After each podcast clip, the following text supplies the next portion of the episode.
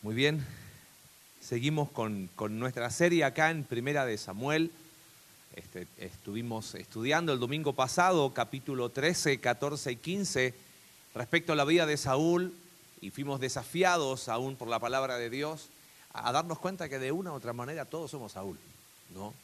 Eh, y necesitamos seguir creciendo. Hoy eh, vamos después a ver, cuando terminemos el, libro de Primera de Samuel, vamos a ver eh, un video que resume el libro, pero empieza ahora a, desaparecer Saúl, no del todo, sino que todavía está ahí, pero empieza a aparecer alguien en la historia de Israel que de alguna manera es el, diríamos, el, el anticipo del parteaguas final, ¿no?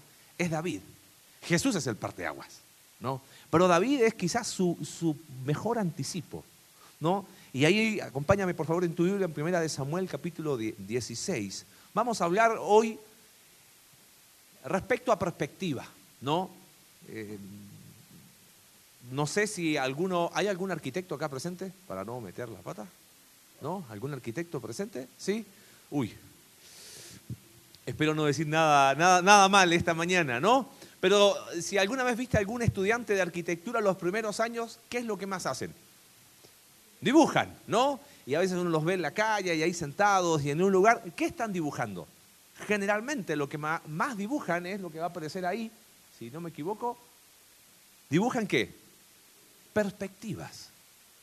Porque el tema de perspectivas es súper importante. ¿No? no es que están ahí dibujando así caricaturas ni nada de eso, no, no, no, están viendo perspectivas.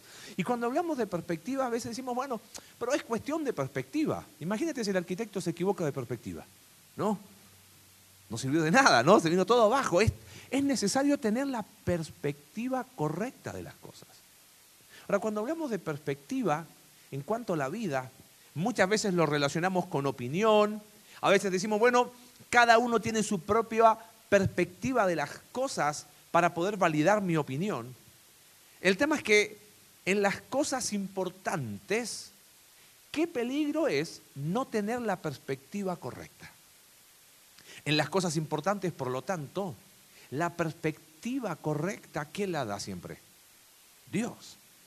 Y ahí es la de Él. Bueno, pero ya no le puedo decir como le diría a mi amigo, no le puedo decir a Dios, bueno, pero es cuestión, será tu perspectiva, Dios. No, es la perspectiva correcta. Lo demás serán simples opiniones que van y vienen el capítulo 16 y lo que uno puede ver en todo este capítulo, de alguna manera es un contraste de perspectiva. Permíteme, como estamos en súper buena hora, leer los primeros versículos de este capítulo. Acompáñame en Primera de Samuel, capítulo 16. Vamos a ir leyendo y vamos a ver algunas explicaciones del pasaje. No lo vamos a, leer completo, solo hasta la mitad, pero creo que es muy útil para entender qué sucede. ¿Te acuerdas ¿Qué pasó el domingo pasado con Saúl? ¿Qué dijo Dios? Saúl ya no va más. Yo lo desecho.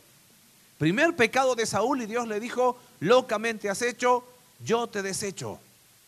Yo estoy buscando ya a alguien conforme a quién? A mi corazón. Después llega el capítulo 15 y le dices más, Dios ya se ha buscado a alguien mejor que tú. Imagínate, coloquémonos un poquito los zapatos de Saúl. ¿A quién le gustaría decir, hey, ya encontramos a alguien mejor que tú para tu puesto? No creo que, ay, qué lindo, buena onda, ¿no? Fíjate cómo empieza el capítulo 16. En ese contexto dice, dijo Jehová a Samuel, al, profeta sacerdote, ¿hasta cuándo llorarás a Saúl, habiéndolo yo desechado para que no reine sobre Israel? Claro, Samuel seguía llorando, piensa esto, Dios le había dicho a Samuel, Samuel, no te están rechazando a ti, me están rechazando a mí. Ok, este Saúl es el rey elegido conforme a la opinión de quién? Del pueblo. Y, seguían ahí y, dice, ¿hasta cuándo vas a estar llorando a Saúl? Yo lo deseché. Llena tu, cuerno de aceite y ven, te enviaré a Isaí de Belén, porque de sus hijos me he provisto de rey. Ahora mira qué, contraste más interesante. En el capítulo 8, eh, Alex nos hablaba, fíjate, verso 5, dice, he aquí el pueblo, le decía Samuel, tú has envejecido, tus hijos no andan en tus caminos, por tanto, constitúyenos ahora un rey que nos juzgue, un rey a nuestra manera. Versículo 6, danos un rey que nos juzgue. Ahora Dios está diciendo, yo me he provisto de rey. Dios escoge un rey para sí. Y algo que hablábamos con Alex en la, en la semana, mira hasta dónde había llegado la ignorancia del pueblo. Ellos sabían por la profecía de Génesis capítulo 50 que el rey iba a ser un descendiente de la tribu de Judá. ¿Y alguien se acuerda de dónde era Saúl? De Benjamín. O sea, aparte de elegir sobre la base de lo externo, eligieron al, tipo equivocado. Él jamás podía ser un rey conforme a la palabra de Dios. Ahora Dios le dice a Samuel, vas a ir a Belén. ¿Por qué conocemos Belén? Porque ahí nació quién? Nuestro Salvador, Jesús. Era una aldea, ocho kilómetros de distancia de Jerusalén.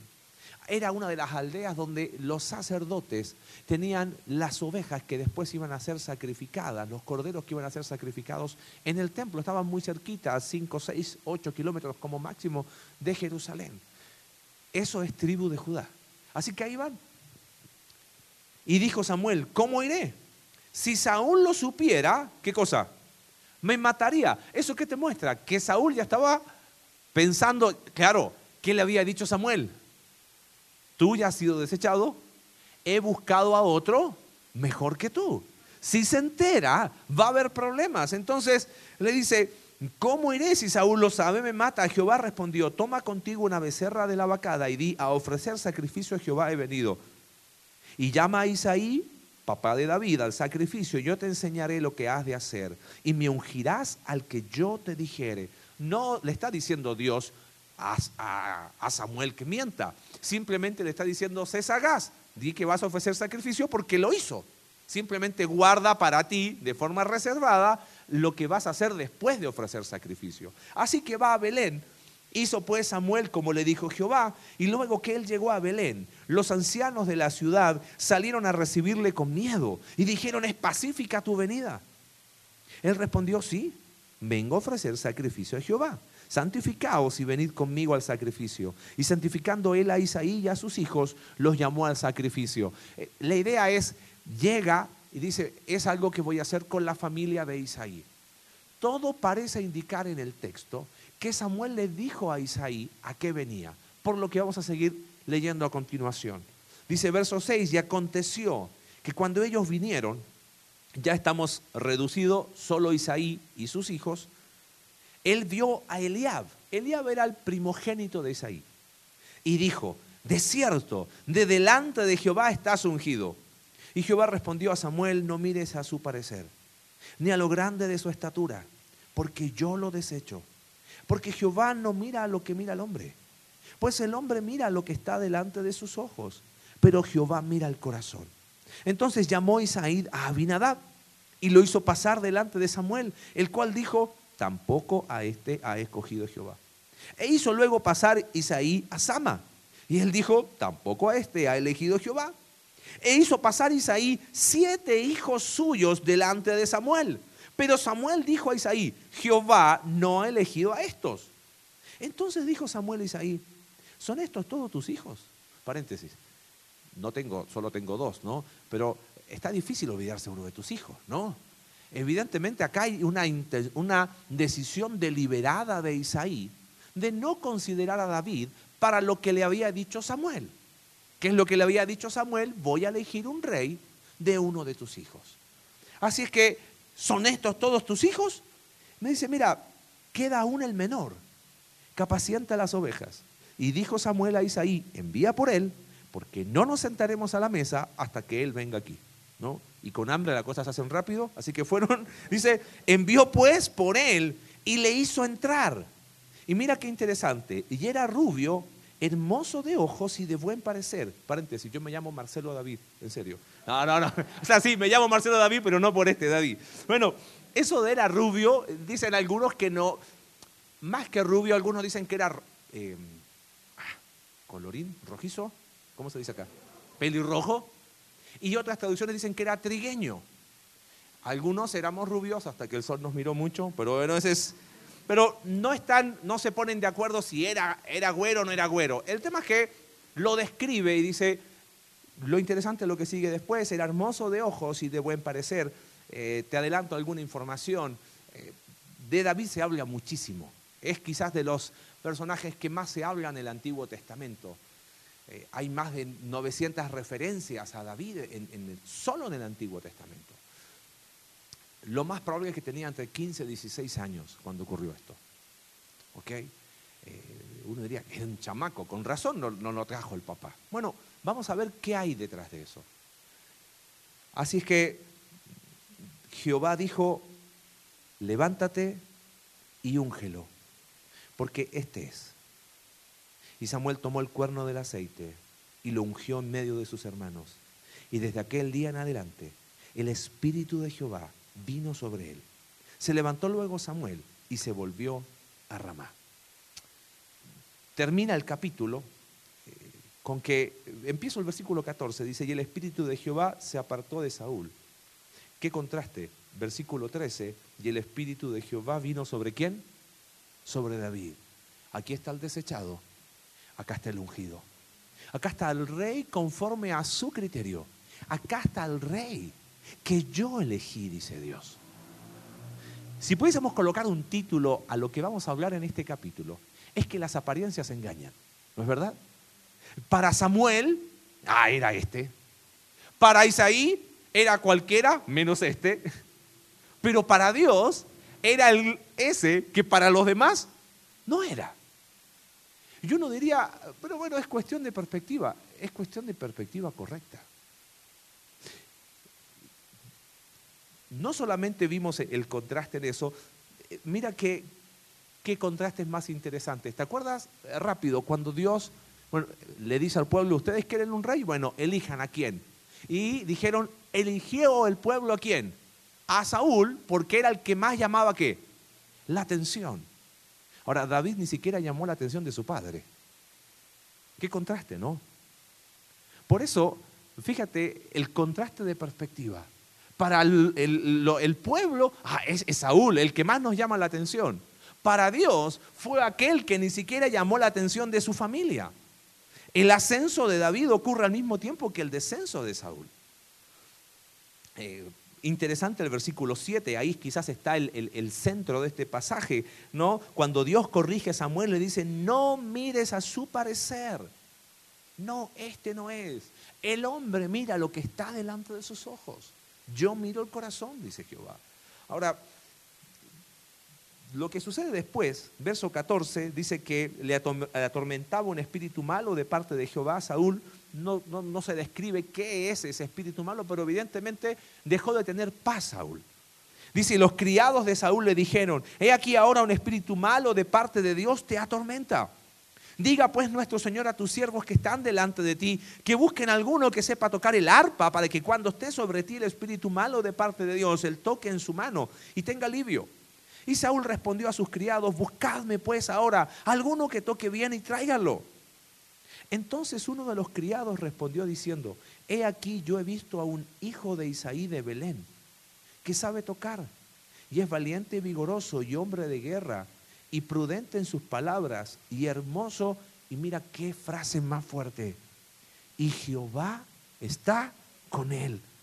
Y Saúl envió mensajeros a Isaí diciendo, envíame a David tu hijo. Subraya eso porque quiero que después armemos todo este rompecabezas. ¿El que está dónde? A ver, repasamos. Va Samuel a Belén, ¿correcto? Le dice, vamos a ofrecer sacrificio y después de forma privada a Isaí le dice, uno de tus hijos va a ser el nuevo rey. Así es que Isaí presenta a todos sus hijos, excepto a quién? a David, que ¿dónde estaba David? Con las ovejas.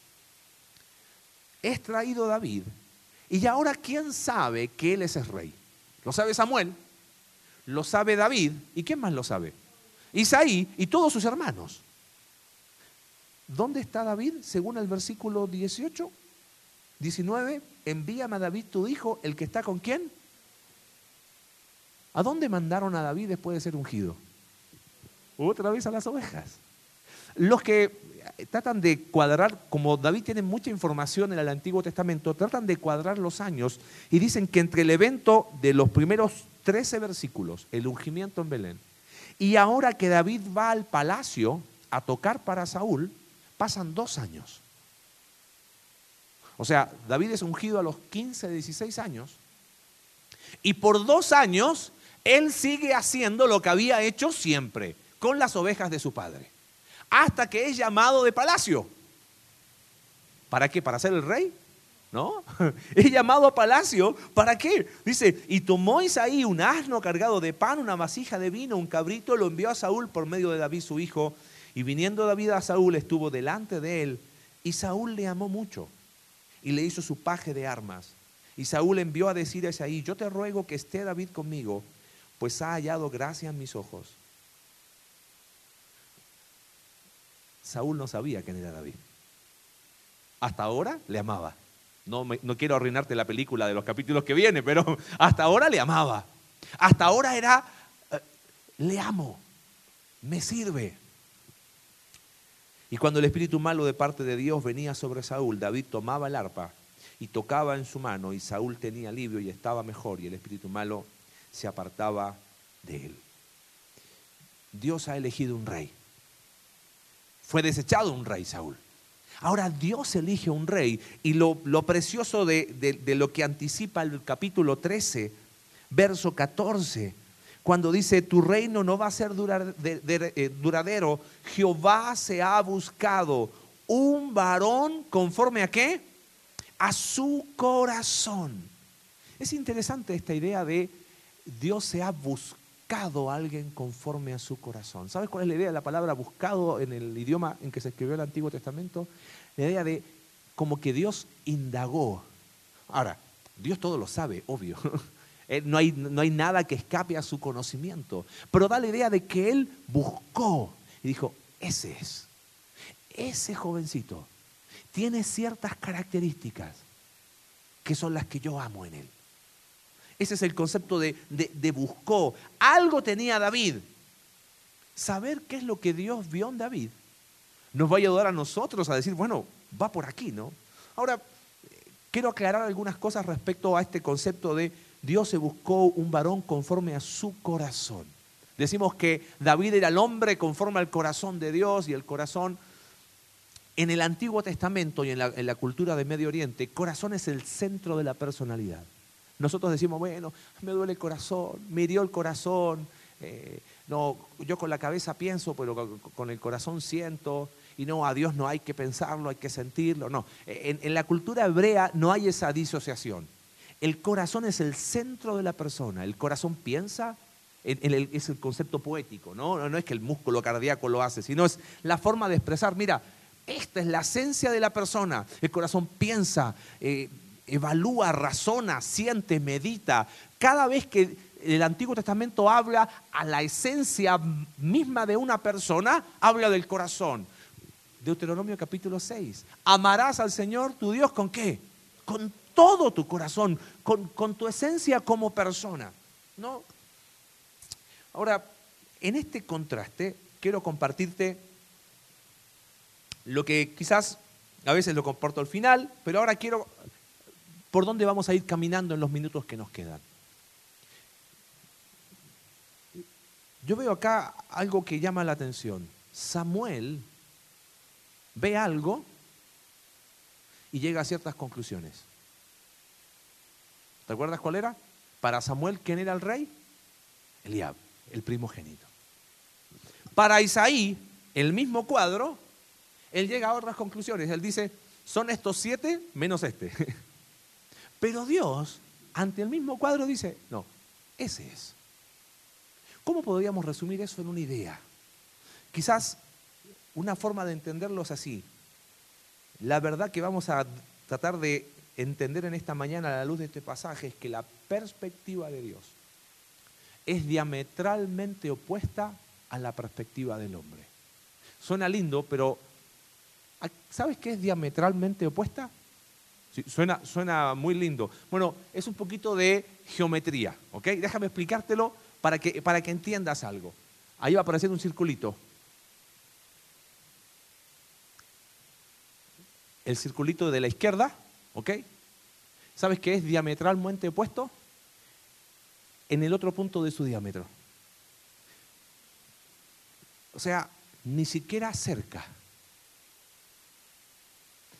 Para Samuel, jamás pensó que podía llegar a ser David. Él vio a Elías, ese es. Como que Samuel no había aprendido la lección, ¿no? Le habían dicho, oye, Saúl no era y ahora alguien lo, ¿cómo se dice acá en México? ¿Lo apantalla? ¿Se dice así? Alguien le llama la, ah, ese es. No, la perspectiva de Dios es diametralmente opuesta a la perspectiva del hombre. Isaí dice, esto, alguno de estos, los estudiosos dicen que probablemente los hijos de Isaí se presentaron con su em, traje militar. Capítulos después, el capítulo 17, los hijos de Isaí están en guerra contra los filisteos, son parte del ejército de Saúl.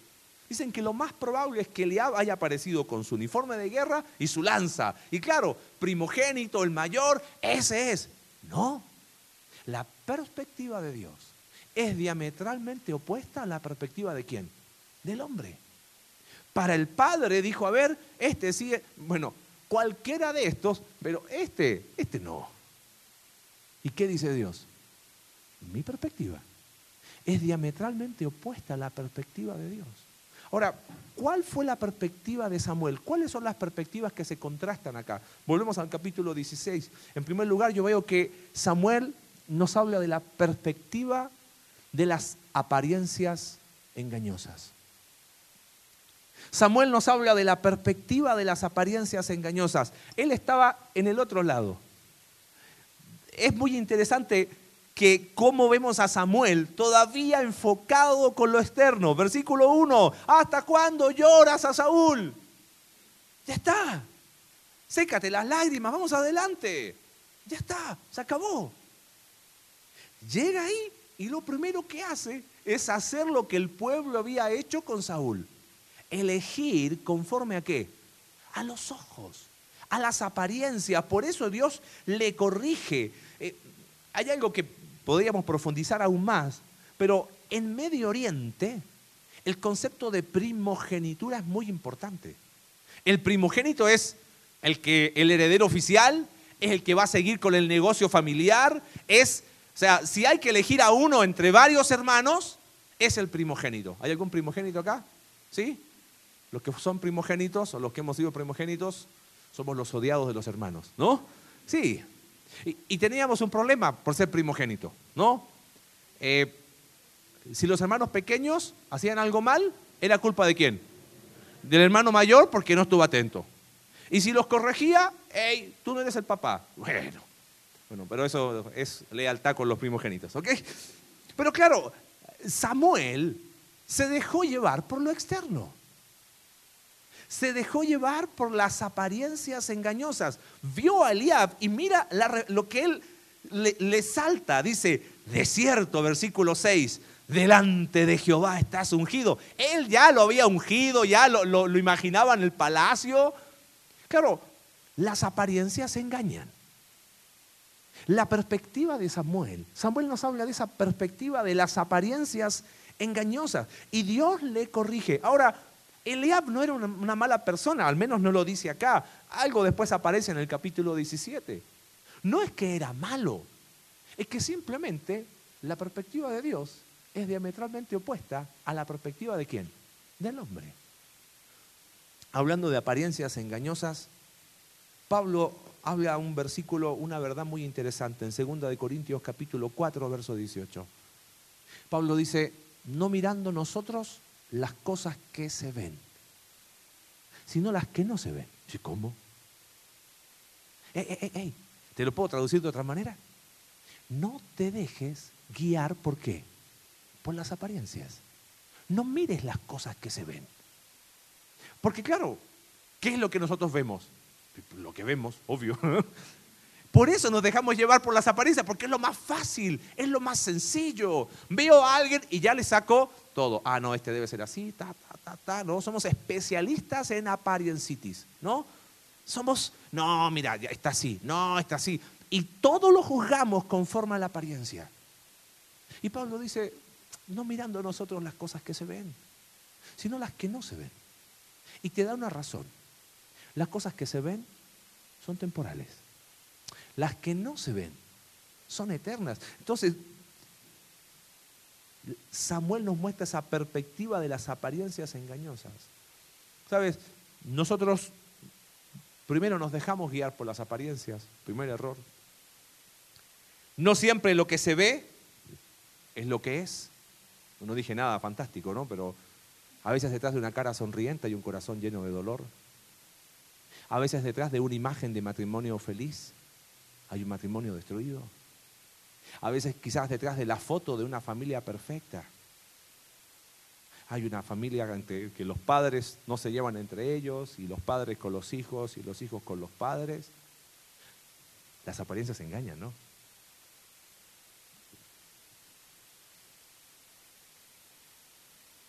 Hay algo que me llamó mucho más la atención.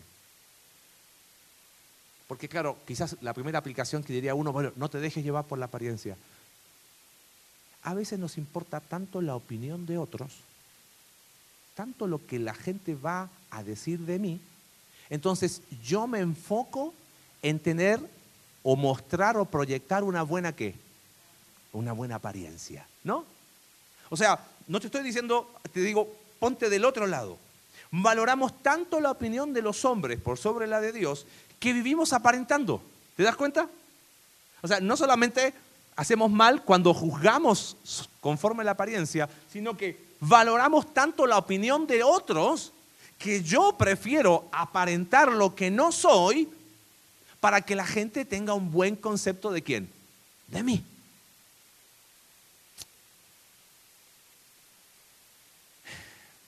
Y la opinión de Dios, bien gracias, ¿no? Segunda concepto, Samuel nos habló de la, de la perspectiva de las apariencias engañosas. La segunda perspectiva que vimos en este capítulo es la perspectiva de Isaí. Quizás le podríamos llamar a la perspectiva de Isaí la perspectiva del valor equivocado. Isaí hizo algo. Tengo ocho hijos. Bueno, este sí, este sí, este sí, este sí, este sí, este sí, este sí. ¿Alguno es octavo hijo acá? ¿No? Este no este para Isaí, en la opinión de Isaí. Isaí dijo, este no tiene valor para ser qué? Rey. Y uno diría, bueno, tenía recién 15 años. Está bien. Pero ¿cuál era la instrucción de Samuel para Isaí? Presenta a quién? Todos tus hijos. Isaí dijo, sí, son mis hijos, que probablemente alguno de esos va a ser rey. Ok, traigo a los que yo considero, en mi opinión, en mi valor, posibles candidatos. Este no. Por eso Isaí nos habla de la perspectiva del valor equivocado. Por eso te decía, es complejo que un padre se olvide de su hijo. Bueno, hay varias historias al respecto, pero hoy no, no vamos a hablar de esa. Aún lo que te decía recién, es ungido rey delante de su padre y sus hermanos. ¿Y a dónde es enviado por su papá? Otra vez a las ovejas. ¿Cuántos años? Dos años.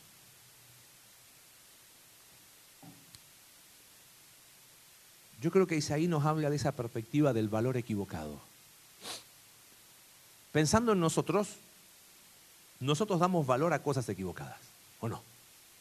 Damos valor a veces a nuestro título universitario. Y si es summa cum, no sé cómo se dice, más todavía. Damos valor a nuestra carrera. Damos valor a nuestro trabajo. Y, y la verdad, sí son cosas importantes. Pablo también nos corrige en algo. Ahí en Filipenses, capítulo 3. Mira lo que él dice. Si alguno piensa que tiene de qué confiar en la carne, yo más. Mira mis títulos, dice Pablo. Circuncidado al octavo día, linaje de Israel, tribu de Benjamín, hebreo de hebreos, en cuanto a la ley fariseo, en cuanto a celo perseguidor de la iglesia, en cuanto a la justicia que es en la ley irreprensible. Estas cosas antes eran para mí que tenían un valor ahora tienen otro. Las he estimado como pérdida por amor de Cristo. Y ciertamente aún estimo todas las cosas como pérdida por la excelencia del conocimiento de Cristo Jesús, mi Señor, por amor del cual lo he perdido todo y lo tengo por basura, para ganar a Cristo y ser hallado en Él, no teniendo mi propia justicia que es por la ley, sino la que es por la fe de Cristo, la justicia que es de Dios por la fe. Y esta, esta frase me encanta, dice, a fin de conocerle.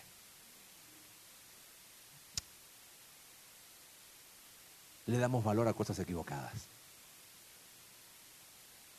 Damos la vida por el trabajo. Damos la vida por nuestras cosas. Pablo dijo, muchachos, bueno, no lo dijo así, ¿no? Estoy. nada trajimos, nada nos llevamos. Así que estemos contentos con sustento y abrigo. Porque te aseguro, dice Pablo, que así como llegamos, nos vamos. Claro, qué tristeza darle valor a lo que no es. Por eso Jesús dijo, hagan tesoros en los cielos, porque ahí el valor es eterno. Pablo mismo dijo, capítulo 1 de, de, Filipenses, verso 21, para mí el vivir es Cristo. Cristo es mi único valor, ese es mi gran valor. Si algo puedo entender que es valor, es Dios. A veces valoramos cosas equivocadas, a veces valoramos por razones equivocadas. Valoro a alguien cuando ese alguien me es útil. ¿Me deja de ser útil? Gracias. ¿Quién sigue? ¿No? Y valoramos a las personas conforme a qué tan bien me caen, qué tan bien me hacen sentir y qué tan útiles me son. Pero hay una forma aún más profunda. A veces nosotros le damos valor o tanto valor a la opinión de las personas que vivimos buscando valor en dónde? En las personas. Que me acepten, ser parte de ellos y que ellos tengan buena opinión de mí porque, porque me valoran. Cuidado con tener perspectiva incorrecta. Hace años atrás leí una historia en un libro que ha sido de mucha bendición a mi vida. Es un, un, un cuento. Dice que un, joven llegó ahí a casa del sabio casi llorando y le dijo, sabio, no sirvo para nada, soy una poca cosa, no sé nada, ¿qué puedo hacer para que me valoren más? Y la respuesta del sabio fue muy interesante, dice que ni lo miró. Ah, y le dice, mira, tengo algunos problemas, ¿qué puedo, no puedo hacer nada por ti. Y después dijo, bueno, en realidad, si soluciono mis problemas, a lo mejor te puedo ayudar. ¿Me ayudarías? Así que joven dice en medio de regañadientes, bueno, ya que no tengo nada que hacer y nadie me valora, soy una poca cosa y no sé qué hacer, bueno, ¿qué hago? Entonces se sacó su anillo, el sabio, y le dice, mire, va a hacer algo. Va a ir al mercado, al tianguis, diríamos en, en lenguaje moderno. Va a ir y vas a tratar de vender el anillo. ¿Ok?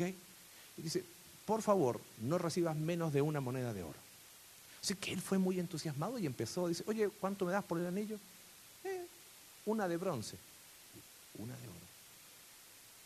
Frustrado, habló con más de 100 personas, vuelve todo desanimado, donde el sabio le dice, ¿sabe qué?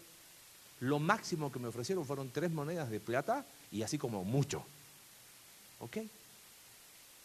Entonces el joven le dice al sabio, me parece que eh, usted no sabe qué es lo que usted tiene, ¿no? Porque nadie quería que le diera una moneda de oro y... Entonces el sabio le dice, ah, ok, vamos a hacer algo. Vas a ir ahora a la ciudad y vas a ir al joyero y le vas a preguntar cuánto te da por ese anillo. Si te ofrece 100 monedas de oro, dile que no. ¿Ok? Fue y le dice, a ver, mire, alcanzo solo a 70, dice el joyero. No llego al mínimo que sería 100 monedas de oro. Entonces volvió el joven y le dice al sabio, ¿qué pasa? Y el sabio le hace una pregunta que a mí me llama la atención. Dice, ¿por qué vas por la vida pretendiendo encontrar valor en el lugar equivocado?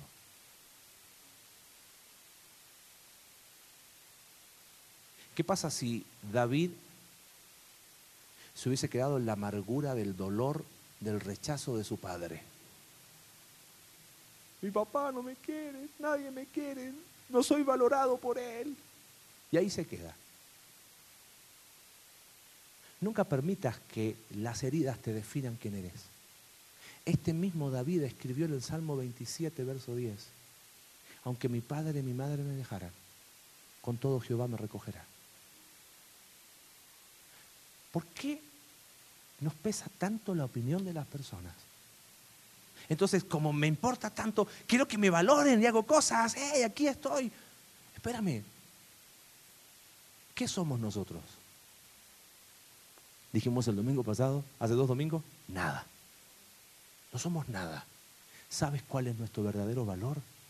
Por estar en Cristo.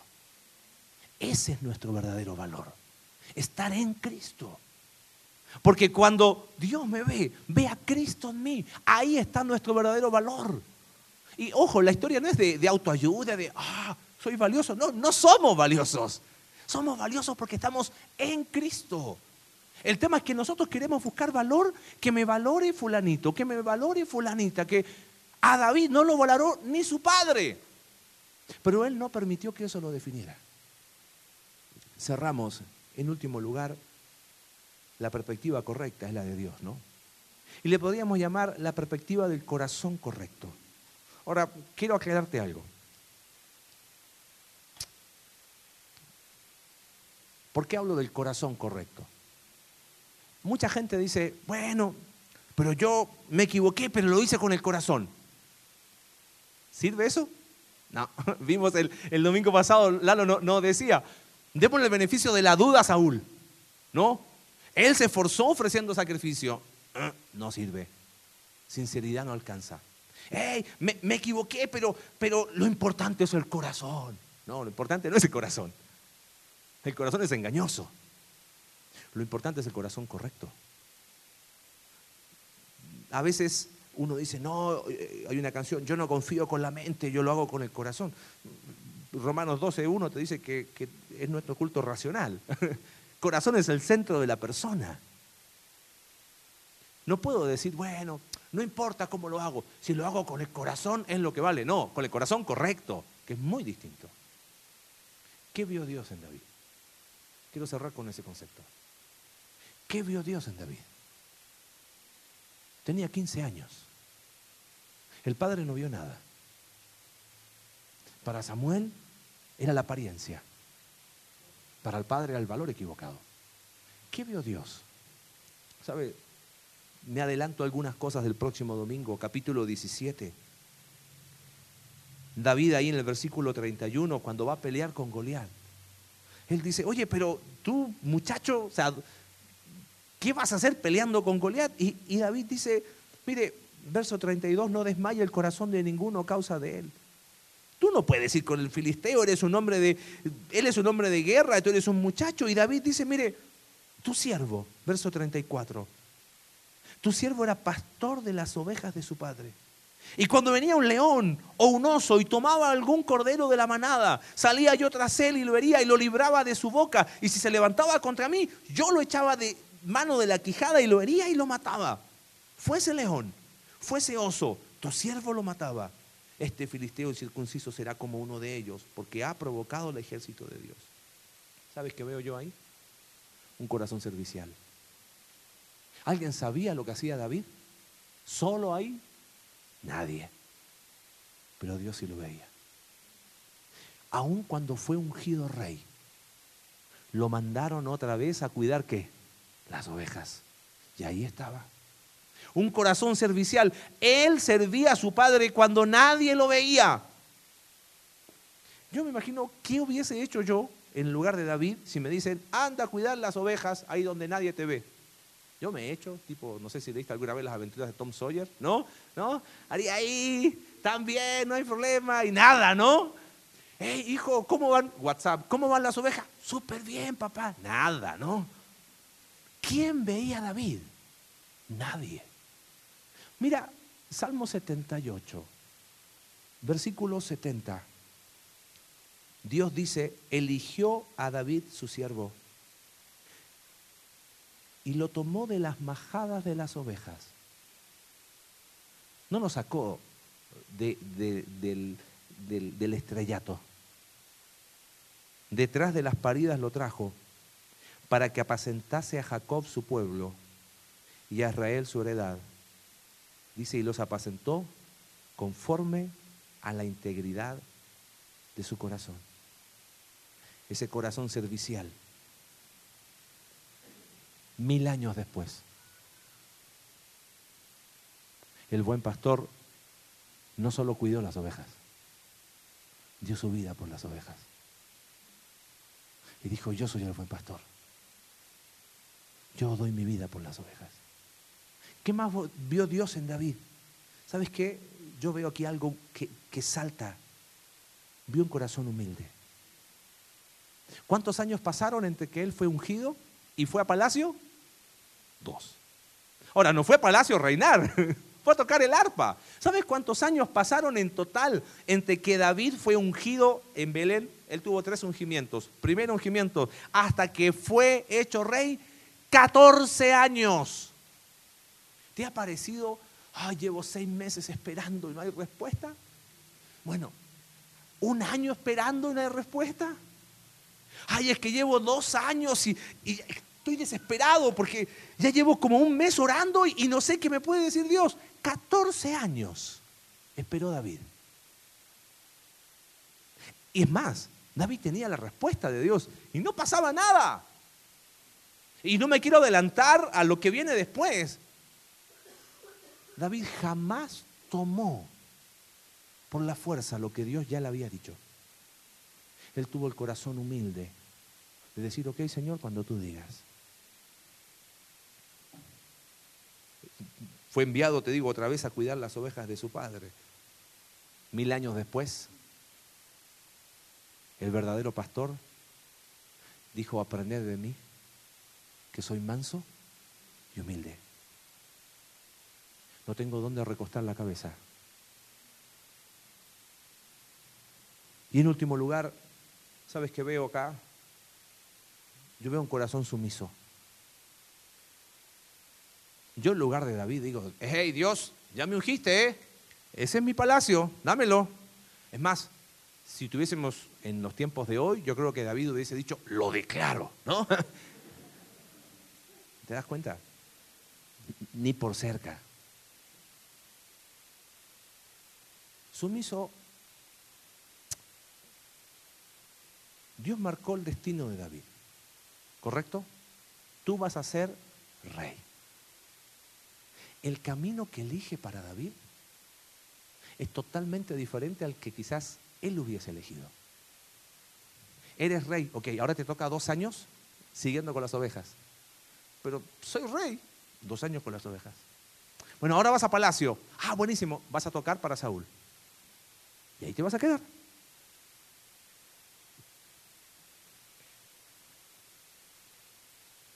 David aceptó que Dios traza la meta y también traza el camino. Mil años después, el buen pastor dijo, mi comida es que haga la voluntad de Dios y acabe su obra. Y en el momento de mayor agonía, él dijo, Señor, no mi voluntad, sino la tuya. ¿Sabes? Un corazón conforme al corazón de Dios no es producto del esfuerzo humano, eso es religiosidad. Eso es perspectiva incorrecta, apariencia. Eso es perspectiva incorrecta, valor equivocado. Un corazón conforme al corazón de Dios es el fruto de un corazón entregado a Dios, derramado ante Dios, quebrantado ante Dios, que entiende que la perspectiva correcta es la de Dios, no la apariencia no el valor equivocado. Todos acá podemos aparentar, pero la perspectiva correcta sigue siendo la de Dios. Por eso, quizás hmm, con razón dijo el hijo de David, sobre toda cosa guardada, guarda qué? Ah, y él mismo dice en el capítulo 23 de Proverbios, dame, hijo mío, tu corazón. Y quizás hoy no estamos en Belén. Hoy estamos acá en el pueblito. Hoy no está Samuel. No se está buscando un rey. Pero las palabras siguen siendo las mismas. Yo no miro lo que el hombre mira, dice Dios. El hombre mira lo que está delante de sus ojos. Yo miro el corazón. Te hago una pregunta. ¿Qué ve Dios hoy al mirar tu corazón? ¿Qué ve Dios al mirar mi corazón? Alguien que a lo mejor se queda en la apariencia. Alguien que quizás le da valor a lo que no debería darle valor. ¿Por qué no hoy abrir el velo del corazón y decir, Señor, acá está mi corazón? Y dice, pero es un corazón herido. Sí, Dios es especialista en corazones heridos, no te preocupes. Sí, pero está lleno de amargura, quédate tranquilo, que la cruz todo lo puede. ¿No será que a lo mejor seguimos reteniendo en nuestro corazón porque es la justificación para seguir como estoy? Dame, hijo mío, tu corazón. Dámelo. Es lo que sigue Dios buscando. Hombres y mujeres conforme a su corazón. Señor, en esta mañana te damos gracias por tu palabra. Bendecimos tu nombre porque nos exhorta y nos anima a tener la perspectiva correcta, tu perspectiva. Señor, no estás buscando corazones perfectos, ni que no se equivocan.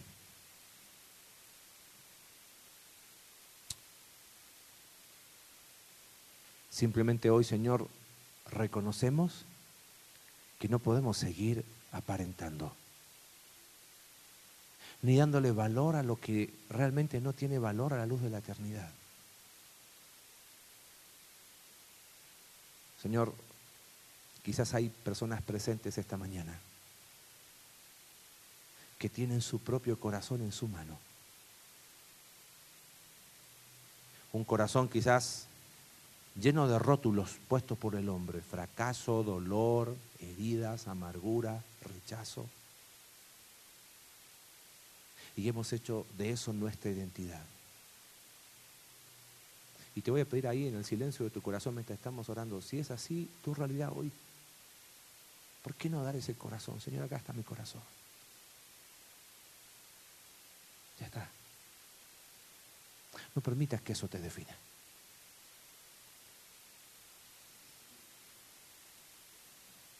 ya uno murió y fue suficiente.